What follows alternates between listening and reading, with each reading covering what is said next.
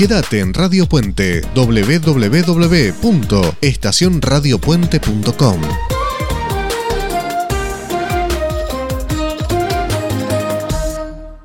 Bueno, muy buenas tardes eh, para él. Eh, lo tenemos en línea Claudio Gavis. La verdad es un placer enorme recibirte en Sensaciones. Muchísimas gracias por, por este momento y bienvenido. Muy bien, Ezequiel, un, gusto y un honor este, compartir con vos estas sensaciones y agradezco muchísimo bueno, que se hayan interesado por mí, que estoy tan lejos. Vayamos al comienzo, Claudio. Uno asocia, conocemos tu trayectoria, y asociamos inmediatamente tu imagen con una guitarra. Sos uno de los mejores guitarristas que tiene nuestro país. Pero el primer instrumento en tu vida no fue una guitarra, ¿fue un piano? Sí, efectivamente.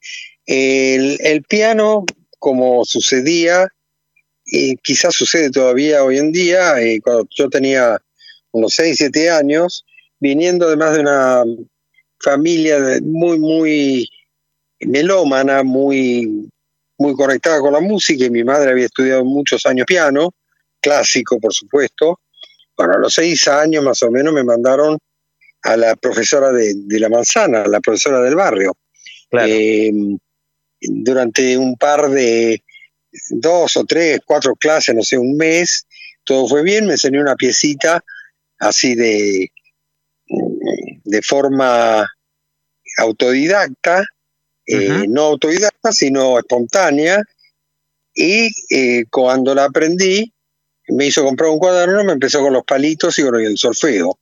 Entonces duré dos clases más y abandoné el estudio del piano para siempre, aunque lo seguí tocando, seguí tocando esa piecita que había aprendido, la seguí tocando durante muchos años, eh, hasta la adolescencia, 14, 15 años, en que me, empecé a interesar por, por la música y me di cuenta que tenía un piano en casa y volví a tocarlo, pero mm, ya no encarándolo como, como el instrumento principal, yo ya pensaba en la guitarra.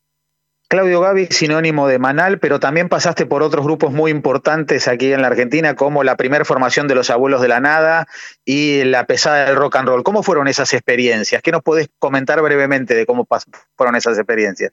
Bueno, la experiencia de los Abuelos de la Nada eh, no fue eh, exactamente la de integrarme a un grupo.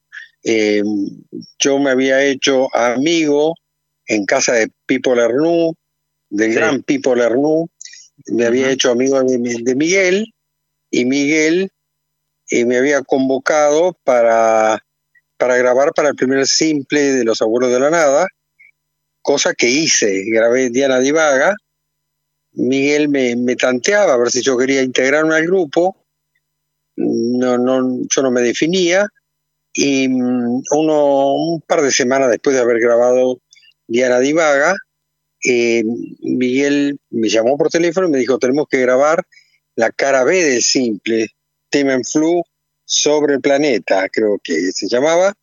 Eh, me dice, pero si vas a grabar eso, tenés que integrarte al grupo.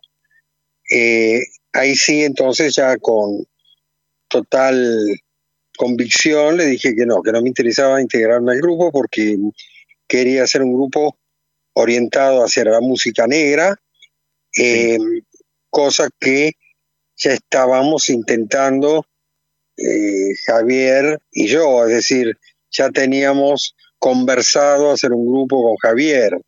Eh, Javier no tenía un grupo, no, no, tampoco estaba en condiciones de formar un grupo.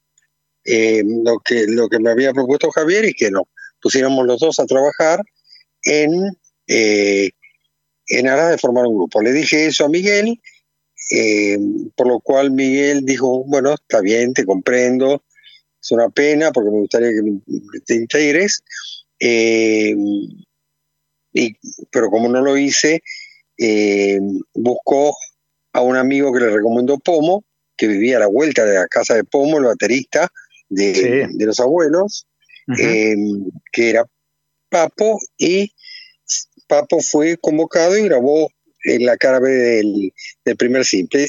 Esa fue toda mi experiencia, digamos, profesional con los abuelos. No me integré, simplemente grabé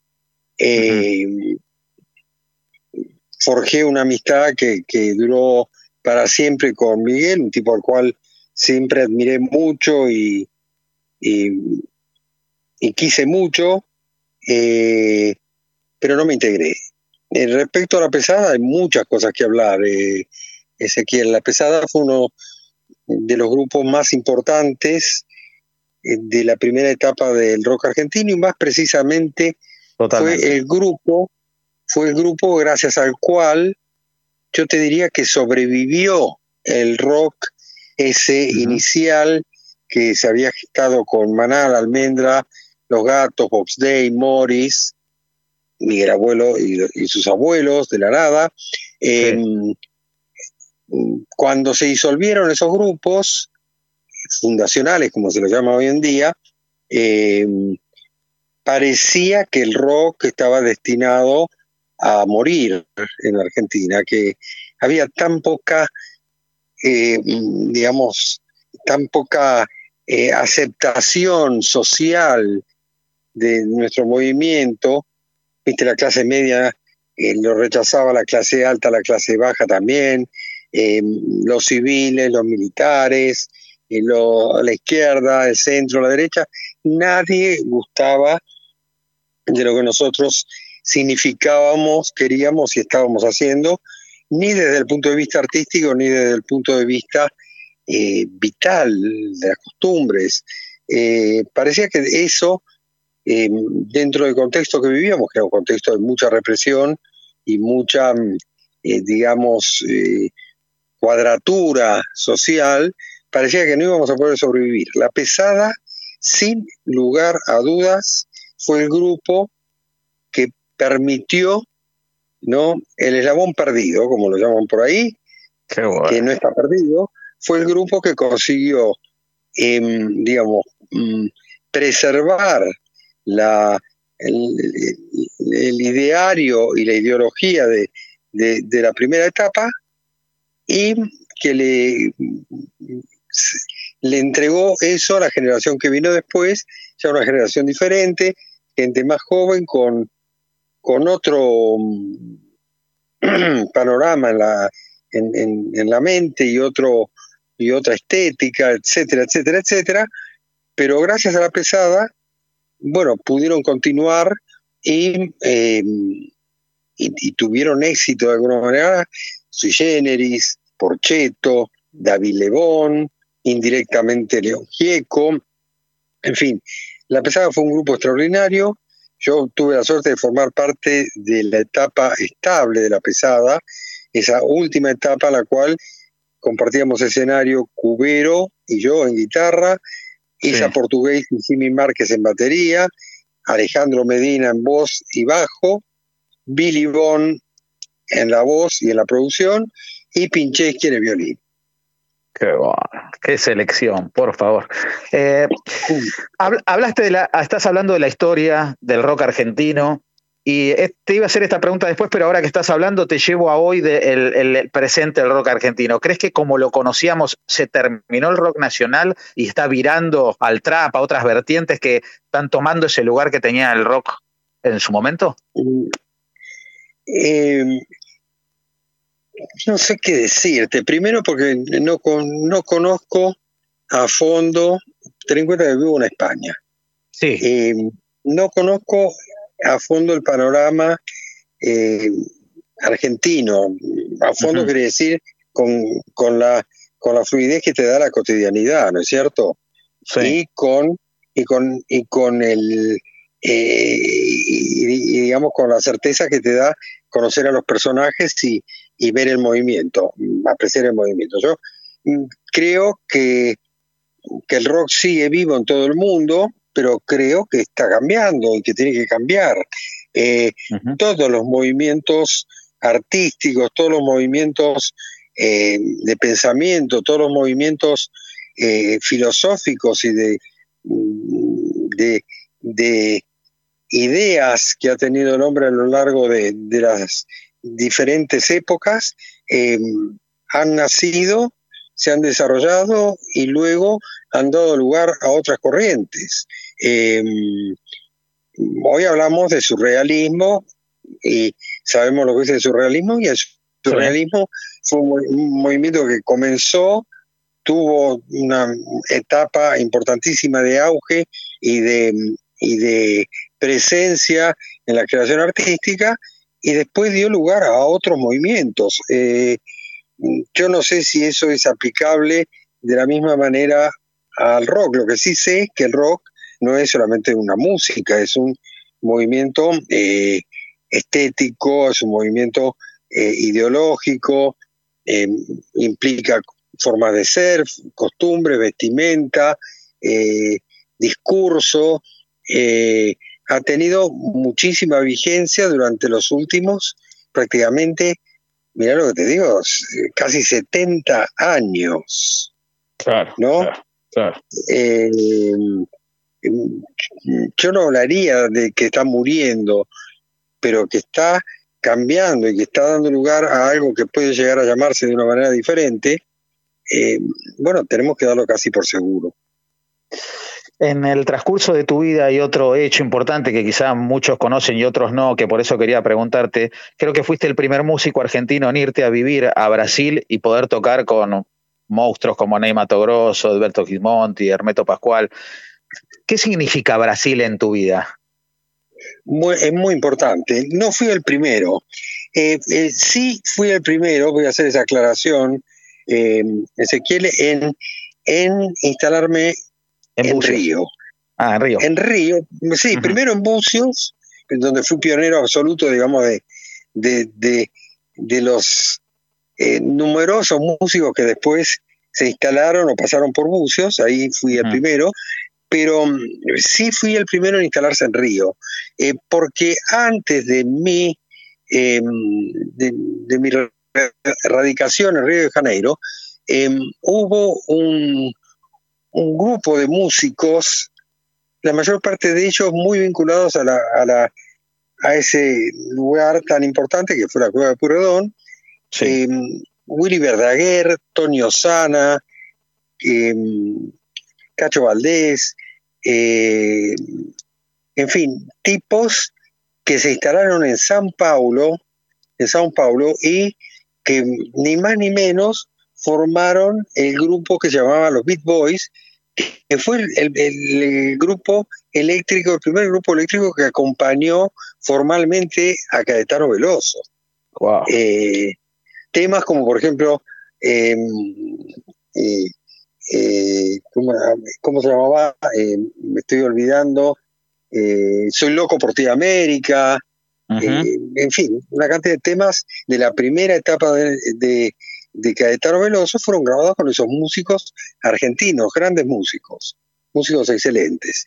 Em, ellos llegaron un tiempo antes, pero a Río de Janeiro sí fui el primero. Y la importancia de Brasil en mi vida es fundamental. Primero porque eh, es un país eh, con, con, una idiosincrasia extraordinaria, la gente eh, es única, es fabulosa, y no estoy comparándola con la Argentina, que es mi idiosincrasia y mi gente, ¿no? Pero el, eh, yo encontré en, en Brasil un, una, eh, así, una forma de vivir, una sensualidad, eh, una música, una armonía, una forma de cantarle, por ejemplo, al amor que no existe en ningún otro lugar del mundo. En fin, pasé unos 13 años viviendo establemente en Río de Janeiro y de vez en cuando eh, siendo Bucio, donde tuve casa durante muchos años. Y, y creo que me sirvió y me vino muy bien Brasil. Aprendí muchas cosas, aprendí a relacionarme con la gente de una manera diferente a la que, a la que había conocido en Argentina eh, ni mejor ni peor, diferente. y, musicalmente eh, me, aportó elementos eh, así de, valor inestimable, ¿no? amo Brasil, adoro Río de Janeiro, es mi segunda patria sin lugar a dudas. Claudio, ¿y en el 89 llegás a España? Sí, en el 89 llego a España. Con ¿Por qué España? Bueno, primero volví de Brasil en el 85 a Buenos Aires, a la Argentina, eh, con muchísima ilusión, digamos, de, participar eh, y contribuir a una nueva Argentina, al renacimiento de, una Argentina democrática, de una Argentina em, que, se esperaba que superara, y yo creo que en algún sentido superó aquellos años tan oscuros de, las dictaduras militares y especialmente del proceso em, militar del 76, ¿no? Em, volví entonces eh, con, toda esa ilusión y me fue mal, no me pude readaptar a un país que, que estaba sumido, digamos, en una locura financiera, eh, de especulación cotidiana con, el dinero, el, producto más importante que, generaba la Argentina en aquel momento era el dinero y, la locura del juego con el dinero. Eh, no me adapté, eh, había además un movimiento musical muy importante, muy valioso, con artistas muy geniales, pero muy distantes, digamos, de lo que éramos nosotros. Gente como Soda Suéter, Virus, Los Abuelos, eran todo muy valioso, pero tenían eh, una ideología y un mensaje completamente distinto al nuestro, al punto de que en aquella época muchas veces me dijeron que lo que nosotros hacíamos antes, hicimos antes, estaba superado, que era deprimente, triste, eh, eh, te lo juro, Ezequiel, que ya no, valía más, y se lo juro a todas las chicas y los chicos que están escuchando, que sepan que esa gente, que yo valoro muchísimo, bueno, en ese momento despreciaba lo que hacíamos nosotros eh, lo que habíamos hecho y lo que queríamos de alguna manera continuar haciendo. Eh, y mm, finalmente, digamos, eh, eso más la locura de la hiperinflación, los levantamientos militares casi mensuales y, un poco el, el, cansancio de ver que que la Argentina estaba repitiendo em, errores y, mecanismos que ya habían fallado anteriormente, bueno, me, convencieron a mí y a mi familia, a mi esposa, a, mi, a, los chicos, nos convencieron de que teníamos que em, volver a emigrar y con todo el trabajo que cuesta emigrar. Porque España, el idioma, fundamentalmente el idioma, eh, y, una forma de ser eh, que tiene que ver con lo nuestro, es familiar. No es de ninguna manera lo mismo, pero eh, tenemos en, en, la, en, la, historia argentina una permanente influencia y una constante conexión con lo que es España, así como la tenemos con Italia, por ejemplo, Sí, claro. Eh, eh, y, entonces España era como una elección obvia, em, inclusive una elección más fácil que Italia, te diría, porque aún para la gente que es de origen italiano, que no es mi caso, eh, Italia es un país más difícil, es más difícil. Em, así que elegimos España y te aseguro que, que aún, digamos, eh, eh, extrañando de alguna manera muchas cosas que, que dejé en Argentina y que no, no son recuperables, eh, estoy muy contento de haber venido a España, no me arrepiento en absoluto y creo que hice bien. Hace poco estuve en el lanzamiento del disco nuevo, que fue una grabación en el año 75 en el Coliseo de Invisible. Eh, y bueno, fue muy emocionante, la gente estaba muy entusiasmada, después se quedaron muchos fans a ver si le autografiaban sus discos. ¿Es posible que existan grabaciones semanales verdad que en algún momento puedan dar a luz? Existen, seguro. Existen. Yo creo que hay gente, eh, gente que conozco, gente amiga, gente que trabajó con nosotros, eh, que tiene grabaciones. Em, lo que no tengo ninguna eh, certeza es que mm, esa gente tenga la intención de, dar la salud o de, de, compartirlo. De compartirlo. Eh, estoy seguro que debe existir. Hace poco también, creo que debes haberlo también conocido, se, mm, eh, se dio a conocer públicamente una pequeña filmación que se le hizo a Manal en el año 70 en Rosario, en el parque, en el parque de Garay, son unos breves momentos y un y una mm, y un audio rescatado no sé de qué manera, todo muy valioso y fantástico, porque es lo único que hay. Em, y eso apareció, eh, ya te digo, 52 o 51 años después de, haberse realizado. Eh, claro, claro. seguro que existen, seguro que existen por ahí unos cassettes o, cintas de Super 8 o de lo que fuere filmadas, em, pero, pero primero no sé si los que lo hicieron eh, todavía vive. vamos a ser, y sí, vamos a ser sinceros. Eh, pues, ya uno tiene sus años y mucha gente que hizo cosas en aquella época, o que filmó, o que grabó, eh, bueno, ya se fue.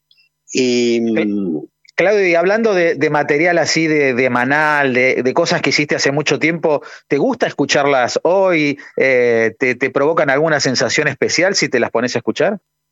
Sí, algunas sí.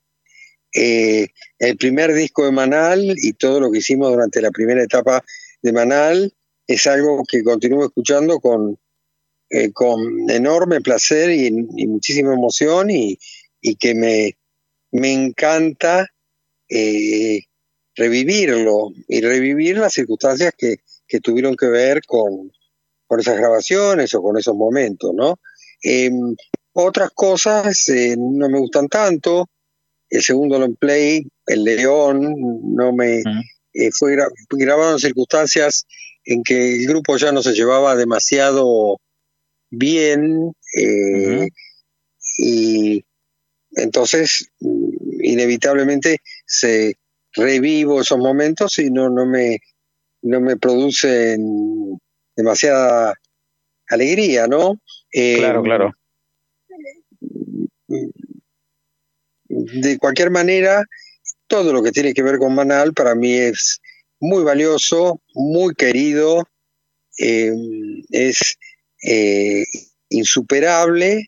Yo siempre digo, sin ningún tipo de complejo y sin ningún tipo de duda que fue, digamos, el mayor logro profesional de mi carrera, a pesar de que he hecho muchas otras cosas que también eh, tienen valor, pero lo que conseguimos con Manal, evidentemente la prueba es que me estés haciendo un reportaje hoy, eh, tantos años después de, que haya sucedido Manal. Eh, lo que hice con Manal es lo más importante de mi carrera, es superable y esa eh, conjunción que, logramos con Medina y con Martínez, esa química que mm, supimos eh, conseguir, como dice el himno, en algún momento, en los momentos en que estábamos bien entre nosotros y teníamos el corazón puesto en el grupo, eso es insuperable. Para mí ¿Hoy tenés relación eh, con ellos? Bueno, tengo relación con Alejandro. Eh, con Alejandro tenemos una relación permanente, muy cariñosa, eh, muy respetuosa y muy eh, de mucho reconocimiento mutuo, pero sobre todo muy, muy cariñosa. Yo lo quiero mucho, Alejandro Medina. Mm. es un tipo que tiene un gran corazón y que tiene la válvula del afecto eh, en pleno funcionamiento, abierta y, latente. Eh, y con Javier, lamentablemente, no. Javier eh, se ha detenido en, en, la, digamos, en la, en cultivar ciertas, ciertos fantasmas en, en su vida y en sus recuerdos, y, lamentablemente no, no, no puedo tener una relación que me gustaría, lógicamente, tener y que me gustaría que pudiera cristalizar por lo menos una vez por año o, bienalmente en, algún concierto, alguna realización. Pero bueno, claro lo, intentamos con el, gran ayuda del, del, Corcho Rodríguez en su momento, funcionó un poco, pero después no pudimos seguir adelante.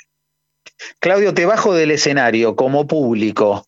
¿Qué, qué concierto, qué grupo recordás como un momento inolvidable dentro de tú siendo simplemente un, un, uh, un vedor de un concierto? Bueno, si hablamos de grupos nacionales, básicamente los conciertos de almendra, ¿no? Los conciertos de almendra. Eh, también hay un concierto que recuerdo impresionante de Pescado Rabioso. Que fue ese concierto que está filmado, que aparece el flaco con una sirena. Con la sirena, con la sirena, David, sí, sí, sí, tal cual, está totalmente filmado, sí. Ese, ese concierto eh, es como si lo hubiera visto ayer y me impresionó muchísimo. Eh, ver a los gatos era y escucharlos era una, eh, una gran experiencia porque sonaban, eran hiper profesionales y era un grupo que sonaba de una manera impresionante, sobre todo a partir de la incorporación de Papo. Y los primeros conciertos que vi de Papo, esos de trío con Lebón y con Amaya, eh, el, Papo Blues eh, inicial, eran, te dejaban atónito, era impresionante lo que... sí, sí, porque eh, Papo tocaba en esa época como, como nunca. Eh, todo el mundo tiene un pico en sus carreras y en esa época Papo era extraordinario, el, trío era fabuloso y también te podría decir que la primera vez que escuché al dúo Nito Charlie en un pequeño teatro del centro de Buenos Aires que donde fui con Jorge Álvarez que me pidió que lo acompañara para juzgar a ese grupo, a ese dúo, sui generis. Eh, va. Porque él no sabía si contratarlos o no. Eh, me emocionaron muchísimo y eh, posteriormente al concierto, que, que, fue temprano, debía ser debió ser a las 8 de la noche, cenando en mi casa. Mi mujer se acuerda muy bien de eso. Eh, historia. Lo convencí a Jorge Álvarez de que tenían que contratarlo, ah. contratarlos. Jorge me dijo, no, pero son un poco blandos, no sé qué, no sé cuánto. Yo le dije, van a matar. Y estoy seguro eh, de que tuve influencia en, en la decisión de, Jorge y de Bilibón de contratar a Sui Generis.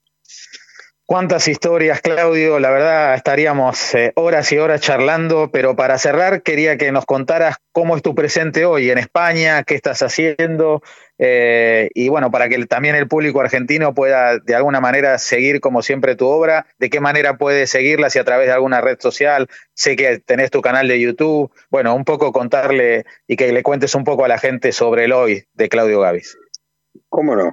Bueno, en primer término estamos saliendo de la pandemia, eso es fundamental, eh, aún no salimos, aunque nos traten de convencer de que salimos, estamos todavía mm, dentro de un proceso epidémico mundial eh, brutal, eh, se está saliendo a poco.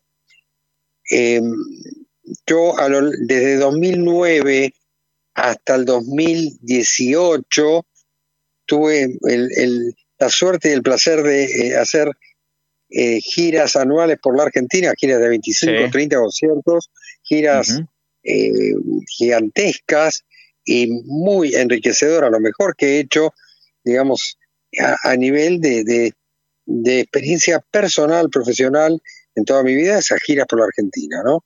En las cuales he conocido magníficos músicos en los cuatro rincones, en los cuatro puntos cardinales del país. Em, en 2018 hice el último, en 2019 no pude hacerlo por razones económicas de la situación argentina, y en 2020 y 2021 ya sabemos que... Obviamente, cayó la pandemia, sí. Eh, pero tanto en 2018 como en 2019 hice giras por Galicia, que es una zona donde vive un gran colaborador mío, Fran, Franz Banfield, que está viviendo en Vigo. Eh, así que él me arma todos los veranos y este verano europeo que viene ahora, que ya estamos entrando en él, hoy hace más de 30, casi 35 grados aquí en Madrid. Eh, eh, sí, este verano tengo una gira en julio, agosto por, por Galicia. también estuve en el 10 en el 18 y en el 19 estuve en Cochabamba, en Bolivia, dos magníficas eh, actuaciones en, festivales de blues en Bolivia, que es un país que tiene un montón de bandas de blues y una tradición de blues heredada de nosotros, eh, buenísima, eh, muy buenos músicos. Y ahora, aparte de esta gira que voy a hacer por Galicia, espero poder generar una gira en octubre, noviembre por Argentina. Estoy trabajando en ese proyecto. Vamos a ver si lo concreto. Eh, por otra parte, hablabas, ojalá, ojalá. Eh, hablaba, hablábamos, tengo una, página que la gente puede consultar que es eh, muy interesante, que se llama Gaby Space en YouTube, Gaby Space, ¿no? Donde pueden encontrar 260, 270 eh, videos eh, de Manal, míos, de, los grupos con los cuales colaboré, explicados, con mucha data, con mucha explicación sobre, sobre quiénes participaban y las circunstancias en que se grabaron esos temas.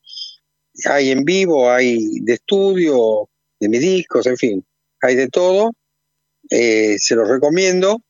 Perfecto. Y tengo una página, Claudio Gavis, eh, tanto personal como artística en, en, el Facebook.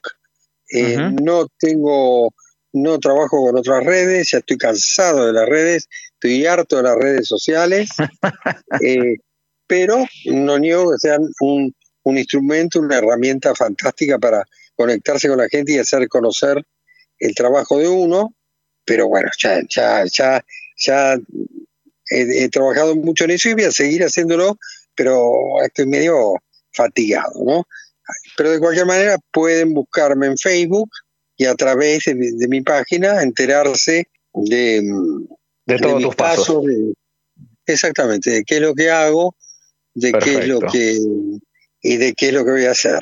Claudio, la verdad un placer enorme haber poder compartido todo este tiempo y ojalá, ojalá, deseo de corazón que se pueda hacerlo de la Argentina para tenerte aquí un tiempito en el país, que podamos eh, compartir un rato en el estudio o en algún lado y poder también disfrutar de toda tu música. Muchas gracias por haber pasado por Sensaciones. ¿eh? Eh, muchísimas gracias Ezequiel, gracias Aldo, que, que fue el contacto, Aldo Barone. Totalmente y un saludo muy cariñoso para todas las amigas y los amigos de Sensaciones y de Radio del Pueblo. Un abrazo gigante. ¿eh? Con nosotros el maestro Claudio Gavis. ¿eh? Gracias a vos. Radio Puente, acortando distancias.